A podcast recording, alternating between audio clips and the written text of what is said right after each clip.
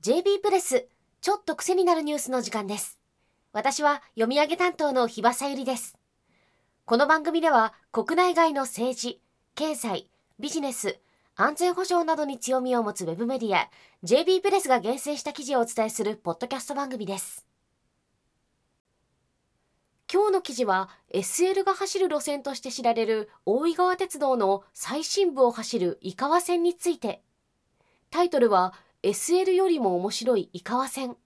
スリル満点の絶景と2つの日本一を体験できる路線。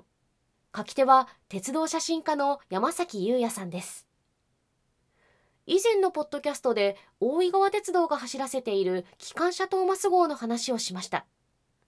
静岡県を走る大井川鉄道は昭和40年代から観光鉄道という性格を前面に打ち出し蒸気機関車の動態保存運転。すなわち蒸気機関車を観光列車として動かすことで保存する活動に取り組んでいます。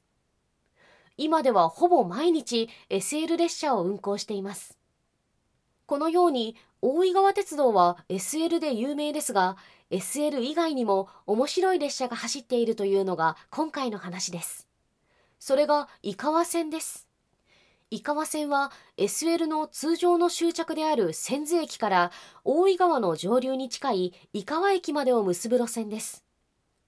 この路線の何が面白いのかというと2つの日本一が存在しているからだそうです。山崎さんによれば1つ目の日本一はケーブルカーなどを除いた一般的な鉄道の中で最も急な坂を登る路線だということですその勾配はなんと90%ミル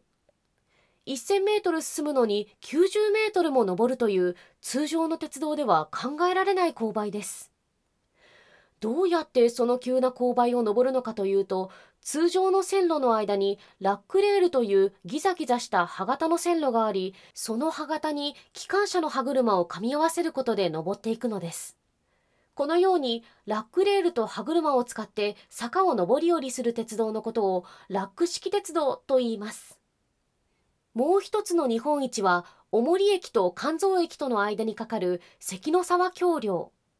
川底からの高さは70.8メートルと日本一の高さを誇る鉄橋です。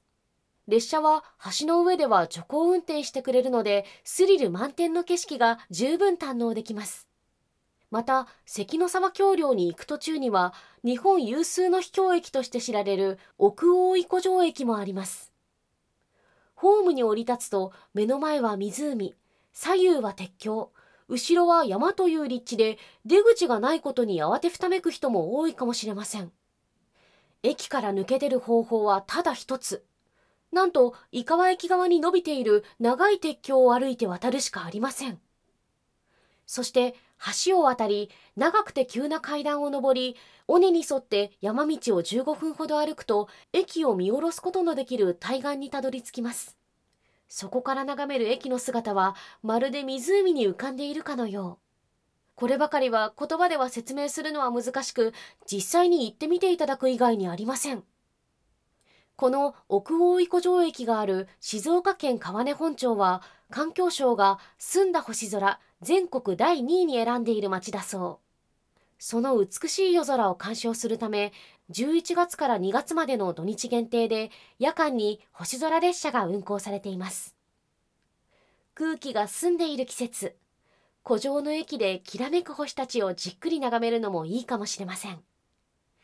SL だけではない大井川鉄道の魅力。皆さんも味わってみてはいかがでしょうか。